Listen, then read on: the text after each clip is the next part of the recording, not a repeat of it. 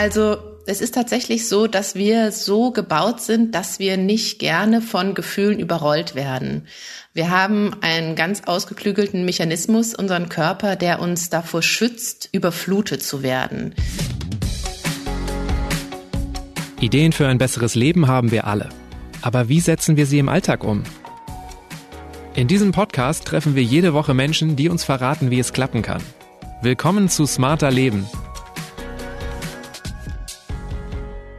Ich bin Lenne Kafka und diesmal spreche ich mit Carlotta Welding. Hier ein Hinweis des Werbepartners Chibo.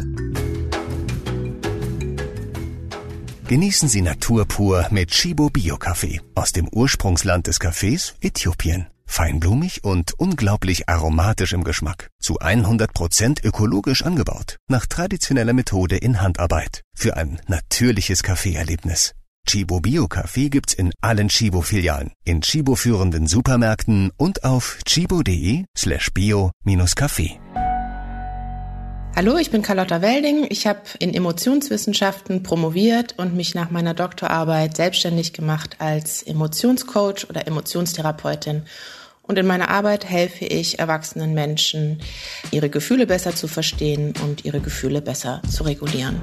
Wenn wir fröhlich sind, dann lachen wir und wenn wir traurig sind, fließen die Tränen. Ja, rein theoretisch mag das schon stimmen, aber wenn das mit den Gefühlen wirklich so einfach wäre, hätten die meisten Menschen wohl weniger Probleme. In Wirklichkeit ignorieren viele von uns die eigenen Emotionen oder unterdrücken sie sogar.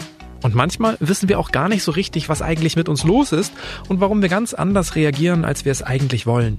Deshalb ist es so wichtig, die eigenen Gefühle ernst zu nehmen und sich mit ihnen zu beschäftigen, sagt Carlotta. Wie Emotionen unsere Handlungen steuern und wie wir unsere Gefühle besser verstehen, erklärt sie in dieser Folge. Hallo Carlotta. Ja, hallo. Ich versuche jetzt gleich mal zu Beginn erstmal ein bisschen meine Gefühle zu sortieren. Mhm. Ich freue mich, dass wir sprechen können. Ich mich auch. Ich bin ernsthaft ein bisschen besorgt, dass ich nicht alle Fragen stellen kann, die ich mir so vorgenommen habe. Und ich würde schon sagen, ich bin aufgeregt. Ne? Ich glaube, es ist bei jeder Folge so. Ich merke schon, dass ich ein bisschen mehr rumzappel. Wie geht's dir denn gerade? Ja, ich bin auf jeden Fall auch aufgeregt. Ähm, Woran merkst du das? Ja, ich habe so eine gewisse Röte im Gesicht, beziehungsweise so eine Wärme in den Wangen. Daran merke ich das wahrscheinlich am ehesten. Und ich hebel mit dem Fuß so ein bisschen hin und her. ist dir immer schon leicht gefallen, Emotionen zuzulassen und zu deuten oder ist es jetzt erst durch deine Arbeit und deine Forschung gekommen? Äh, ich würde tatsächlich bei mir eher sagen, dass ich auf das Thema gekommen bin, weil ich selber weiß, wie schwierig das sein kann. Also ich bin, glaube ich, nicht als Naturtalent auf die Welt gekommen, beziehungsweise hatte wahrscheinlich auch nicht unbedingt das beste Lernumfeld und bin eher über diesen Weg, wie es ja nun mal oft bei Experten so ist, auf dieses Thema gekommen, weil ich eben auch ja die Seite kenne, wo es schwierig sein kann, so oder ein bisschen auch Empathie aufbringen kann für Menschen, die Schwierigkeiten damit haben. Mhm. Also ein Stück weit auch Selbsthilfe. Ja, also ich glaube, mein beruflicher Weg hat schon begonnen, als das schon hinter mir lag.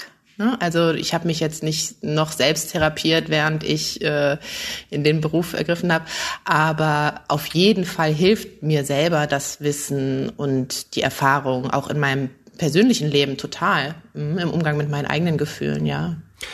Gefühle, Emotionen, ähm, alltagssprachlich nutzen wir die Begriffe ja irgendwie teilweise fast synonym und auch jetzt so in den ersten Sätzen haben wir beide, glaube ich, schon beide Begriffe genutzt. Es ist aber ja nicht genau dasselbe. Wo ist denn eigentlich der Unterschied? Genau, also ich verwende das auch zum großen Teil äh, synonym, aber wenn man jetzt so in die Fachsprachwelt guckt, dann wird unterschieden zwischen Gefühlen und Emotionen und zwar halt insofern, dass die Emotionen so die körperlichen Vorläufer meint, also die schwitzigen Hände oder der schnelle Herzschlag oder eben die Röte im Gesicht und so weiter. Und das Gefühl ist dann eben erst der Moment, wo ich mir dessen bewusst werde und dem Ganzen Namen geben kann. Und das eben wiederum, dieser Moment, in dem ich das merke und bewusst wahrnehme, das hat dann eben auch wieder Rückwirkungen auf die körperliche Ebene. Damit kann ich das beeinflussen. Und deshalb ist das so ein ganz diffiziles Zusammenspiel, ja. In deinem Buch habe ich jetzt gelernt, dass zum gesamten emotionalen Prozess aber nicht nur die Emotion und das Gefühl gehören, sondern noch zwei weitere Komponenten, nämlich der Ausdruck und die Handlung. Gefühle versickern nämlich selten im Nichts, schreibst du. Lass uns das vielleicht mal greifbar machen und an so einer Situation durchspielen. Vielleicht nehmen wir mich als Beispiel. Ich bin auf einer Party, sehe, dass meine Frau ausgerechnet mit dem hübschesten Typen sich total gut versteht, richtig lange quatscht. Das muss ich aushalten, finde ich, aber es macht ja trotzdem was mit mir. Ne? Mhm. Auf dieser Party komme ich jetzt mal schlechter damit klar und setze mich schmollend mit dem Bier in die Ecke. Wo erkennst du da diese vier mhm. Komponenten? Diese vier Schritte, ne? Genau. Das kann man ganz schön an diesem Beispiel veranschaulichen. Du guckst rüber zu deiner Frau und siehst diese Szene, wie sie miteinander lachen und was weiß ich, ja, und merkst vielleicht einen erhöhten Pulsschlag, vielleicht so ein bisschen auch ein Kloß im Hals. Das wäre dann die Emotion, ne? Wahrscheinlich schnell darauf merkst du bewusst, oh, pff, der Typ sieht echt gut aus, meine Frau findet den anscheinend ziemlich gut, ich bin eifersüchtig. So, ja, das ist dann das Gefühl. Und dann ist der Ausdruck des Gefühls könnte natürlich unterschiedlich sein. Also der Ausdruck ist ja schon schon auf der Verhaltensebene, ne? Und die Handlung ja auch. Das heißt, entweder du guckst zum Beispiel ähm, grimmig oder verdrießlich, ja, oder schmollend, ne? Das wäre dann sozusagen der nonverbale Ausdruck dieses Gefühls. Und eine Handlung wäre beispielsweise, du gehst dahin und ziehst sie weg. Oder du, äh, was weiß ich, ja, gehst du ihr und sagst, du willst jetzt sofort nach Hause. Ne? Also das wären irgendwie verschiedene Handlungskomponenten. Man könnte dann im Grunde festhalten, dass unsere Gefühle uns ein Stück weit steuern oder unsere Handlungen. Mhm, genau, also Emotion ist ganz ursprünglich eine Handlungsanweisung, so auch wenn man das jetzt vom Wortstamm her herleitet, ist es eine Handlungsanweisung. Das heißt, ein Gefühl will uns eigentlich etwas machen lassen. Und insofern sind Handlungen meistens emotional motiviert, beziehungsweise die Handlungen sind am stärksten und am, da steckt am meisten Wumms dahinter, wenn sie emotional motiviert sind. Ne? Ich finde, das macht schon ganz gut deutlich, wie wichtig eigentlich Emotionen und Gefühle in unserem Leben sind. Warum ist es vielleicht noch wichtig, zu lernen, die eigenen Gefühle wirklich zu verstehen? Oder warum sollten wir sie vielleicht auch einfach nicht ignorieren? Also das Unterdrücken von Gefühlen, das ist ja eigentlich in den meisten äh, Gebieten angekommen, dass das Unterdrücken von negativen Gefühlen schädlich ist. Ja, also das ist ja schon eine Mainstream äh, Annahme, dass es gut ist, irgendwie Gefühle auszudrücken. Es ist aber tatsächlich wahnsinnig wichtig, negative Gefühle nicht zu unterdrücken, sondern die eben zuzulassen und sich zumindest genauer anzusehen weil ähm, das negative Gefühle unterdrücken uns auf lange Sicht einfach krank macht und außerdem auch noch immun gegen das Empfinden für positive Gefühle. Das heißt, wir deckeln nicht einfach nur und werden dadurch auf lange Sicht krank, sondern wir werden sozusagen auch stumpf für das Empfinden von äh, schönen Gefühlen, guten Gefühlen und das macht uns dann noch einmal mehr krank. Du hast jetzt schon selber ganz viel gesagt, gute Gefühle, negative Gefühle, positive mm. Gefühle. Ich habe mich vorgefragt, ob sowas überhaupt gibt. Haben nicht alle Gefühle irgendeinen Sinn für uns? Ja, absolut. Da hast du doch total recht. Dieses positive Gefühle, negative Gefühle, das ist eigentlich äh, ein bisschen irreführend, beziehungsweise kein perfekter Ausdruck. Das ist ein wissenschaftlicher Ausdruck, der gar nicht so wertend gemeint ist, wie er klingt, ja.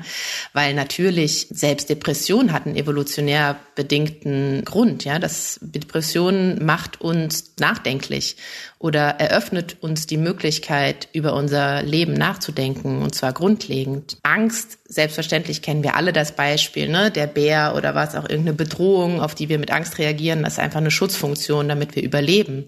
Aber auch so etwas wie Überraschung zum Beispiel hat äh, evolutionär bedingte Gründe, die darin liegen, dass man sich das zum Beispiel die Situation besser merkt. Wenn ich jemanden sehe, der hinfällt und ich bin überrascht oder ich lache vielleicht sogar, dann führt das dazu, dass ich an dieser Stelle besser aufpasse, wenn ich da langlaufe und solche Sachen. Ne?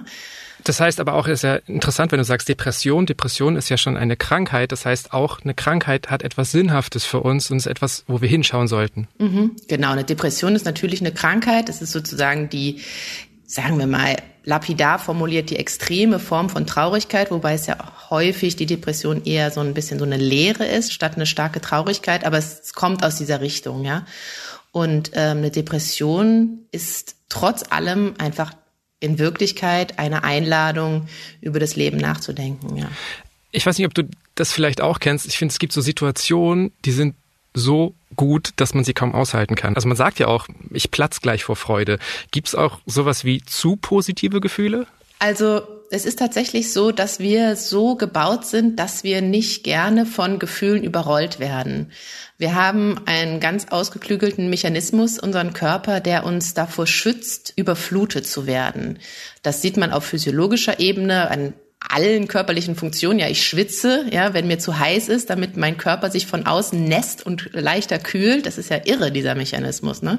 Genauso ist es mit Emotionen auch. Es gibt zum Beispiel dieses Phänomen, das ähm, heißt Cute Aggression. Und das bezeichnet den Umstand. Ich weiß nicht, ob du das kennst. Ich kenne das tatsächlich. bin tatsächlich ein Opfer von Cute Aggression. Es ist nicht bei allen Menschen vorzufinden.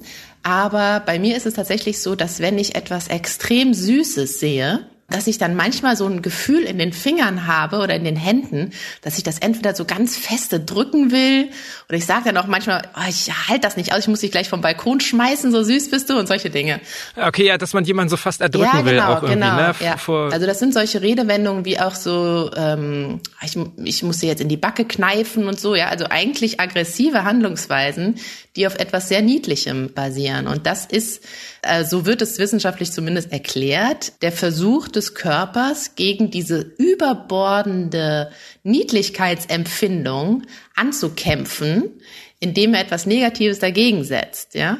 Also wir wollen auch selbst von etwas Positivem nicht derart überrollt werden, dass wir komplett hemmungslos und hilflos dem ausgeliefert sind. Und dann setzen solche aggressiven Gesten ein, um uns selber sozusagen zu regulieren. Das ist der Erklärungsansatz zumindest. Okay, also weder zu negativ noch zu positiv. Also ist es dann dieses emotionale Gleichgewicht, von dem wir immer sprechen? Ja, absolut, genau. Wir haben jetzt ja schon auch gesagt, Emotionen, das ist etwas Körperliches. Bloß wie das bei mir entsteht, das kann ich ganz oft nicht nachvollziehen. Das ist manchmal ein Geruch, manchmal ist das ein Klang oder irgendwie ein Ort und dann löst es etwas in mir aus, das ich nicht einordnen kann. Sind mhm. Emotionen immer etwas Unbewusstes? Mhm, nicht immer, nee, aber das ist genau die Schwierigkeit ähm, dabei. Das führt zum Beispiel dazu, dass wir den Eindruck haben, dass wir einfach mit dem falschen Fuß aufgestanden sind, beispielsweise dass wir einen schlechten Tag haben, ja, dass wir rumlaufen mit einer schlechten Laune und uns gar nicht so richtig erklären können, was los ist. Und am nächsten Tag ist es wieder total anders. Das kennt ja jeder von uns. Und häufig sind das eben Sachen, die unbewusst ablaufen. Das heißt, wir haben irgendwelche Reize wahrgenommen, sei es auch im Traum oder eben einfach nur unbewusst, ja, irgendwelche kleinsten Stimuli erfahren, auf die wir emotional reagieren, ohne dass uns das richtig ähm, bewusst ist, ja. Bei Gefühlen gibt's ja auch dieses Bauchgefühl, auf das wir oft hören. Das ist ja auch nichts Konkretes. Ne? Dann gehe ich, bin ich auf Wohnungssuche und sage auf einmal, bums, ha, die Wohnung nehme ich. Oder mhm. hey, ja, ich hab's, ich, ich werde Bäcker von Beruf. Mhm. Da weiß man ja gar nicht, warum macht's dann manchmal bei uns so Klick? Gerade diese großen Entscheidungen, Berufswahl, Wohnungswahl, Partnerwahl, sind ganz oft von, von diesem sogenannten Bauchgefühl gesteuert. Und das ist tatsächlich auch gar nicht verkehrt, weil dieses Bauchgefühl ganz viele Ebenen abscannen kann, die uns kognitiv gar nicht unbedingt immer alle gleichzeitig zugänglich sind. Das heißt, so etwas wie, wenn wir jetzt das Beispiel Wohnung nehmen, fühle ich mich in dieser Wohnung wohl, ja? Stehe ich da drin und denke so, ja, hier ist gut. Da habe ich gleichzeitig wahrscheinlich die Deckenhöhe gemessen, das Licht, den Geruch, den Schnitt und so weiter und habe das vielleicht kognitiv noch gar nicht durchdrungen. Ne? Das heißt, auf der einen Seite ist das eine total hilfreiche Instanz, das Bauchgefühl. Aber auf der anderen Seite ist unser Bauchgefühl leider auch ganz oft von Dingen geprägt, die wir vielleicht hinter uns lassen wollen, die wir vielleicht ablegen wollen. Das heißt, wir sollten natürlich schon unser Bauchgefühl, wenn wir merken, ich entscheide immer so, aber eigentlich finde ich das doch total blöd, eigentlich will ich doch anders sein, ähm, sollten wir das schon bei gewisser Zeit überdenken oder bearbeiten. Unser Bauchgefühl ist es dann irgendwie so ein Mix aus ganz vielen Erfahrungen, Emotionen, ja, Gefühlen, so ein, so ein, Salat genau. quasi. Ja, ja, ja, absolut. Ein riesiger Salat aus allen Erfahrungen, die wir okay. bislang gemacht haben. Ja, wie facettenreich sind denn eigentlich Gefühle? Ne? Ich denke eigentlich immer als erstes irgendwie so an Angst, Wut, Trauer, Freude, mhm. aber es gibt ja noch viel mehr Gefühle. Mhm, genau, es gibt unendlich viel mehr Gefühle.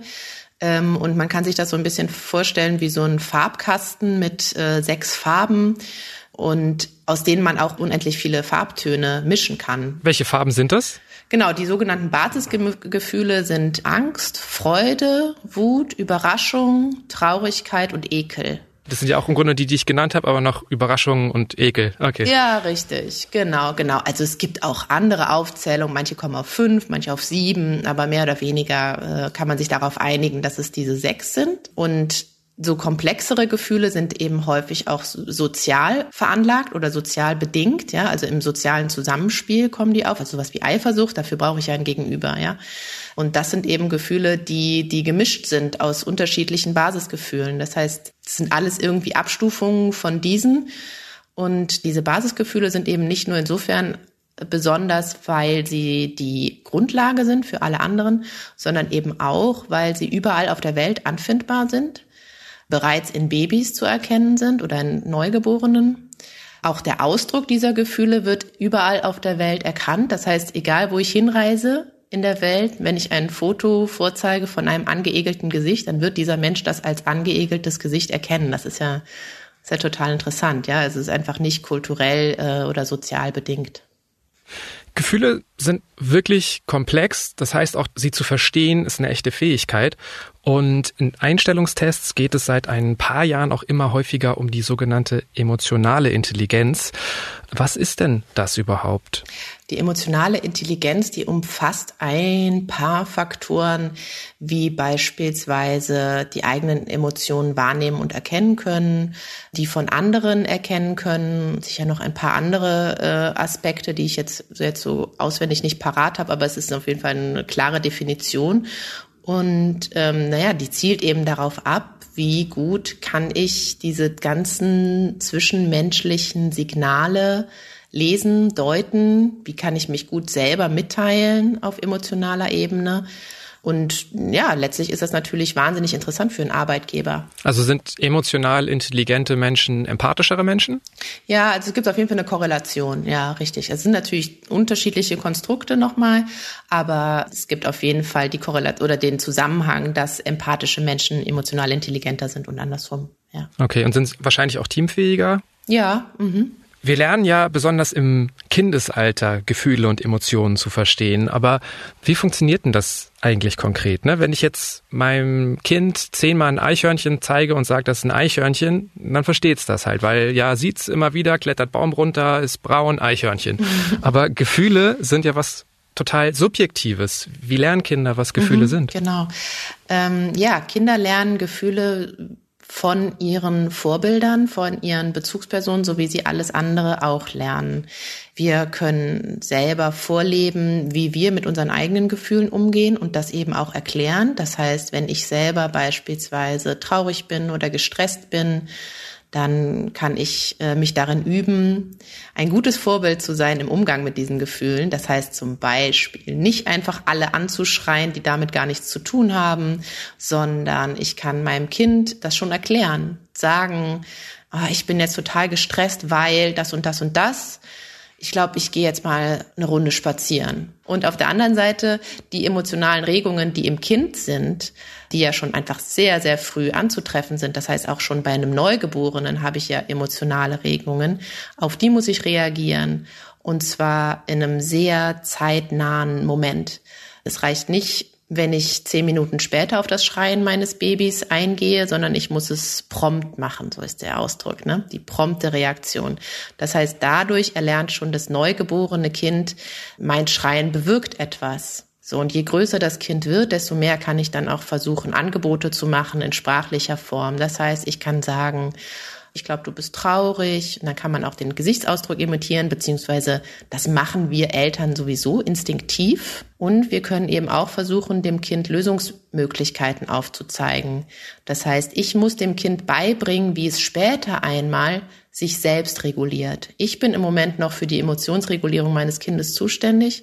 Das heißt, ich nehme es in den Arm, ich streiche es, ich lenke es vielleicht ab oder zeige ihm etwas Positives, damit es später irgendwann in einigen Jahren das selber bei sich anwenden kann. Okay, also Gefühle zulassen, Gefühle zeigen, ähm, Gefühle benennen. Du hast jetzt gerade prompt reagieren gesagt. Ich glaube, da sind wir auch wieder im Bereich der bindungsorientierten Erziehung angekommen, über die wir hier im Podcast vor ein paar Wochen gesprochen haben. Mhm. Was passiert denn, wenn einem Kind äh, die emotionale Begleitung fehlt? Kann ganz unterschiedliche Folgen haben. Auf jeden Fall negativ. Wenn das Kind die Erfahrung macht, ich schreie oder ich weine oder in irgendeiner Form ich äußere Hilfebedarf und darauf wird nicht reagiert, dann führt das so oder so dazu, dass das Kind irgendwann damit aufhört. Dann wird häufig der Rückschluss gezogen, ah, wie toll, das Kind ist jetzt ja total selbstständig. Das schafft das ja jetzt ja alles alleine. Ich befürchte, dass es in den meisten Fällen einfach nur resigniert hat. Und das ähm, halte ich für wahnsinnig fatal. Hier ein Hinweis zum heutigen Werbepartner. Das ist Otto. Otto hat gerade eine Kampagne für mehr Nachhaltigkeit gestartet unter dem Motto Veränderung beginnt bei uns. Es ist nämlich nicht egal, wie wir leben, wie wir unser Zuhause gestalten und aus welchem Holz unsere Möbel sind. Deshalb gibt's bei Otto zum Beispiel über 100.000 Gartenmöbel aus nachhaltigem Holzanbau. Veränderung beginnt bei uns. Mehr Infos findet ihr in den Show Notes und bei Otto. Jetzt schreibst du in deinem Buch, dass immer mehr emotionale Analphabeten heranwachsen. Das finde ich ist eine ganz schön erschreckende Aussage. Wie kommst du denn zu dem Schluss? Also es ist so, dass tatsächlich Studien zeigen, dass die Vereinzelung in der westlichen Welt ein extremer Trend ist. Das heißt, immer mehr Menschen, immer mehr junge Menschen geben schon an, wenig, also immer weniger Kontakt zu haben zu engen Freunden. Teenies haben immer weniger beste Freunde, äh, verbringen immer weniger Zeit unter Freunden oder engen Beziehungen und so weiter. Das heißt, wir verbringen unsere Zeit immer mehr alleine und alleine im Zimmer, selbst wenn ich ein Handy in der Hand habe oder einen Computer auf dem Bauch liegen habe und mit Leuten chatte, alleine kann ich meine Gefühle nicht in der Art üben, trainieren, kennenlernen, ausdrücken, wie ich es tun könnte, wenn ich wirklich mit jemandem zusammen bin. Und dieser Trend der Vereinzelung, der ist einfach sehr äh, schädlich für das, ja, für die emotionale Kompetenz. Das heißt ja aber auch, dass wir aktuell während der Pandemie erst recht auf unsere Gefühle achten sollten, ne? Oder auch mhm. schauen sollten, dass wir, auch wenn nicht alles möglich ist, zumindest irgendwie Kontakt zu Menschen halten, oder nicht? Ja, also ja, diese soziale Distanz, die wir äh, einfach einhalten müssen im Moment, die ist natürlich ähm, gefährlich, gerade für Menschen, die sowieso schon so zu Einsamkeit und Vereinzelung neigen. Ne? Wenn man jetzt in, unter einem Dach lebt mit sowieso einer großen Familie oder in der WG oder wie auch immer, ähm, dann ist es nochmal was anderes. Aber beispielsweise allein lebende Menschen und noch weniger soziale Kontakte kann extrem ähm, schwierig sein. Du hast zum Thema Emotionen, Gefühle auch promoviert, genauer gesagt zur Alexithymie, auf Deutsch Gefühlsblindheit. Ich bin mal so ehrlich, das war ein Begriff, der mir gar nicht so geläufig war. Wie verhalten sich Betroffene? Also das mag einem selber eben noch nicht so aufgefallen sein, weil eben gefühlsblende Menschen keine Psychopathen sind, keine Mr. Spocks, ja. Ähm, man würde die vielleicht eher als so kopfgesteuert oder unterkühlt oder ein bisschen steif, ein bisschen trocken, ein bisschen langweilig vielleicht auch bezeichnen und jetzt nicht äh, schreiend weglaufen, wenn man die sieht, ja. Aber wenn jetzt wirklich jeder zehnte Deutsche im Grunde gefühlsblind ist, warum ist denn das kein größeres gesellschaftliches Thema? Ja, das frage ich mich auch. das frage ich mich auch. Naja, also es ist so, gefühlsblinde Menschen sind ja nicht haben nicht immer Leidensdruck. Also gefühlsblinde Menschen können beispielsweise im Job total gut zurechtkommen, die können auch insgesamt gut integriert sein, die können auch Partnerschaften führen, lange stabile. Aber gibt es nicht typische Probleme, die solche Paare haben? Ja, also es ist natürlich oft so, dass eben dann der Partner früher oder später zumindest an den Punkt kommt, wo er sagt so, Mensch, was denn, nie öffnest du dich, was ist mit dir los? Du müsstest doch sehen, wie ich mich fühle nie zeigst du mir, dass du mich magst und so weiter. Das sind natürlich Probleme, die dort häufig auftreten. Aber wenn beispielsweise zwei gefühlsblinde Menschen miteinander eine Beziehung eingehen, muss das gar nicht zum Problem werden. Ne? Ist es nicht manchmal auch leichter, wenn man sich weniger mit Gefühlen beschäftigt? In gewissen Kontexten ist es sicherlich leichter, ja. Also gerade in beruflichen Kontexten beispielsweise, wenn ich eben nicht pikiert bin, weil der eine äh, immer mit dem in die Mensa geht und nicht mit mir oder in die Kantine oder wie auch immer das dann heißt, ja, oder der Chef hat den angeguckt und mich nicht und sowas, so solche solche Gedanken sind bei gefühlsblinden Menschen wahrscheinlich weniger relevant, weil die sich eben mehr an so äußerlich messbaren Dingen orientieren. Aber auf der anderen Seite ist natürlich ein Leben mit so einer relativ flachen Gefühlsbaseline auch ja etwas spröde oder monoton. Aber rein statistisch betrachtet heißt das dann ja, dass jetzt zum Beispiel in meinem Team eine Person gefühlsblind ist, in meinem Bekanntenkreis müssen es dann mehrere sein. Ich würde mich jetzt eher als emotional beschreiben. Wäre das wahrscheinlich, dass ich mich viel mit gefühlsblinden Menschen umgebe oder würden wir eher anecken, weil ich vielleicht mhm. denken würde, ey, warum achtest du nicht auf mich? Oder die andere Person vielleicht total genervt von mir wäre, dass ich immer alles irgendwie total mhm. wichtig oder traurig oder aufregend finde. Ja, ich, ich glaube eher an dieses äh, Gleich und Gleich gesellt sich gern was so ähm, Freundschaften und oder Partnerschaften und sowas angeht. Ich denke schon eher, dass ein gefühlsblinder Mensch, also jetzt ich kenne dich ja nicht, aber so wie du dich selbst beschreibst, der wäre wahrscheinlich von von deiner Drama Queen Art äh, irgendwie etwas befremdet. So schlimm ist es nicht, glaube ich. das hast du jetzt eben gesagt, was du immer alles aufregend findest oder schön oder schlecht. Aber ich denke mal eher, dass sich jemand, der äh, Emotionen vielleicht als Bereicherung sieht oder die ihm auch gerne in sein Leben lässt, ja. Äh, dazu neigt, das auch auszudrücken und sich davor nicht scheut, dass so jemand sich auch Menschen sucht, die ähm, emotional auch offener sind und andersrum. Wenn ich schlechter meine Gefühle deuten und spüren kann, kann ich dann auch automatisch schlechter meine Gefühle ausdrücken?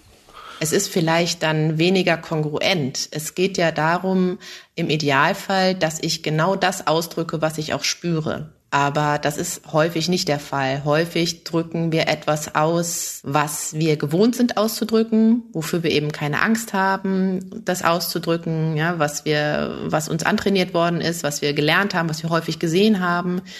Manchmal ist es eben so, dass wir aber im Innersten etwas anderes empfinden, so. Mhm. Wie objektiv können wir eigentlich über Gefühle sprechen? Verstehen wir alle dasselbe? Also wenn ich jetzt sage Trauer, kann ich mir dann sicher sein, dass du dasselbe verstehst darunter? Das ist eine sehr schöne Frage. Wahrscheinlich eher nicht. Also es gibt natürlich bei jedem Wort immer eine Dimension, die ganz, ganz subjektiv bleibt. Ich kann auch Rouladen sagen und du hast deine eigenen Konnotationen, was das Wort angeht, ja. Also weil Rouladen auch Emotionen auslösen können wahrscheinlich und das dann. Absolut.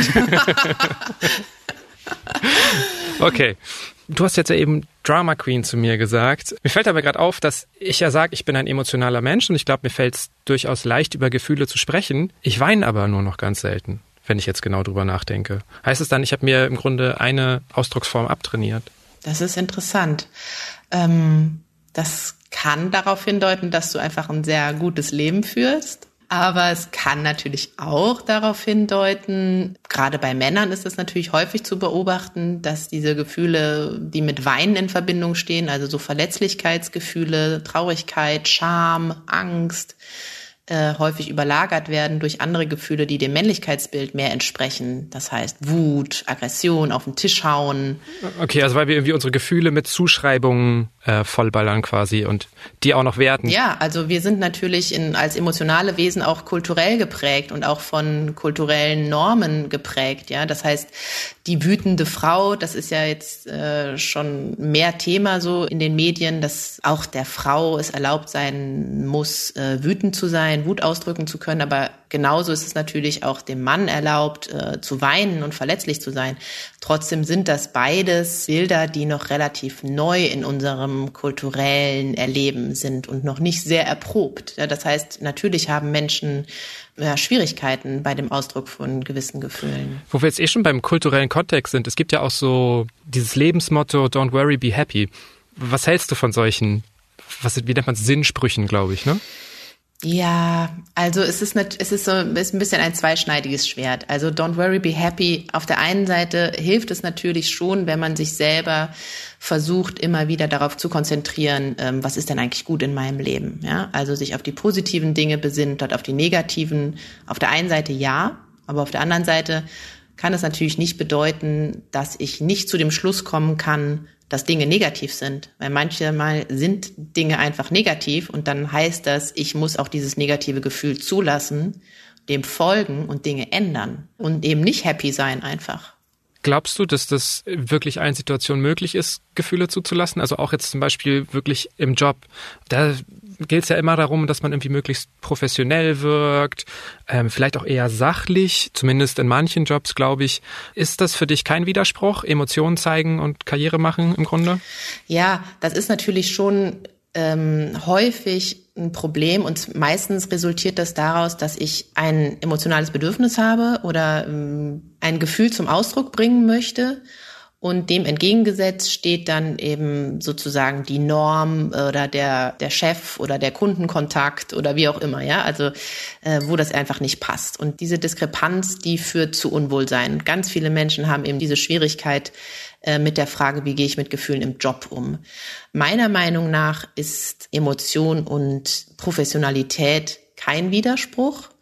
Aber natürlich muss man andere Umgangsformen finden als jetzt, äh, ja, wenn ich mit meinem Partner irgendwie zum Beispiel kommuniziere. Natürlich muss ich etwas äh, bedachter sein und mehr auf sozusagen solche Etikette wie Höflichkeit und soziale Standards und so weiter achten. Aber ich halte es für überhaupt nicht undenkbar, äh, sich als emotionales Wesen auch im Job zu zeigen Okay, dann lass uns doch vielleicht mal schauen, wie man diese emotionale Balance hinbekommt, wie man an den Gefühlen arbeiten kann, dass man sich vielleicht nicht unterdrückt, aber ein bisschen in den Griff bekommt. In der emotionsfokussierten Therapie unterscheidet man vier Typen von emotionalen Reaktionen und du schreibst, es ist durchaus sinnvoll, sich die mal anzuschauen, um die eigenen Gefühle ein bisschen besser zu verstehen. Es gibt dabei vor allem zwei emotionale Reaktionsarten, die uns häufig nicht so gut tun oder die eher nicht so sinnvoll für uns sind. Dabei geht es um die maladaptiven und sekundären Reaktionen. Was verbirgt sich denn dahinter? Kannst du das irgendwie beispielhaft mal sozusagen aus Fachsprache, Alltagssprache machen? Mhm, ja, na klar. Also fangen wir mal mit den maladaptiven Gefühlen an. Da könnten wir jetzt so ein Beispiel nehmen von einem jungen Mann, der vielleicht von einem Vater großgezogen wird, der Zuneigung diesem kleinen Jungen nur gezeigt hat, wenn die Einsen nach Hause gebracht wurden oder der Fußballrekord oder was auch immer, ja. Und dieser kleine Junge hat dann eben das Gefühl dadurch erlernt, wenig wert zu sein, äh, nicht liebenswert zu sein, eben nur unter der Bedingung, dass diese Leistung erbracht wird und so weiter. Das maladaptive Gefühl wäre dann eben so ein Gefühl von Wertlosigkeit oder vielleicht auch Scham, je nachdem, wie das ausgedrückt wird, oder fehlender Verbindung, also so eine Selbstwertfrage, ja. Und das ist in diesem zeitlichen Kontext, das heißt in dem Kindesalter, ist das die normale, sinnvolle Reaktion dieses Kindes gewesen auf äh, eben seine Lebensbedingungen in dem Kontext mit seinem Vater. Wenn aber eben dieser Mensch erwachsen wird und ähm, sagen wir mal als 40-jähriger Mann immer noch das Gefühl hat, nicht auszureichen und zum Beispiel im Job immer 150 Prozent geben muss, weil er denkt, darunter reicht es nicht, ja, dann ist das ein maladaptives Gefühl, weil das ist aus der Vergangenheit, da hatte es seine Berechtigung, da war es sozusagen äh, notwendig, um zu überleben, um eben vom Vater die Zuneigung zu bekommen, die nun mal für das kleine Kind lebensnotwendig ist. Also erlernte Verhaltensmuster, die jetzt sozusagen genau in aktuellen Situationen genau. eigentlich eher schädlich sind. Richtig, Wie ja. ist es mit den sekundären Reaktionen? Genau, sekundäre Gefühle sind deshalb sekundär, weil sie sich über die primären Gefühle drüberlegen. Das heißt, primäre Gefühle sind einfach nur so die echten, die normalen, die gesunden, die uns äh, handlungsfähig machen und so weiter. Das ist sozusagen das, was wir haben wollen. Ähm, wenn aber beispielsweise eine Frau, sagen wir es jetzt mal als Beispiel, nicht gelernt hat, dass sie beispielsweise ihre Aggression oder ihre Wut oder ihren Zorn, ihren Frust ausdrücken darf, weil sie, wenn sie das zum Beispiel als kleines Mädchen gemacht hat, immer ins Zimmer geschickt wurde, sobald sie laut geworden ist.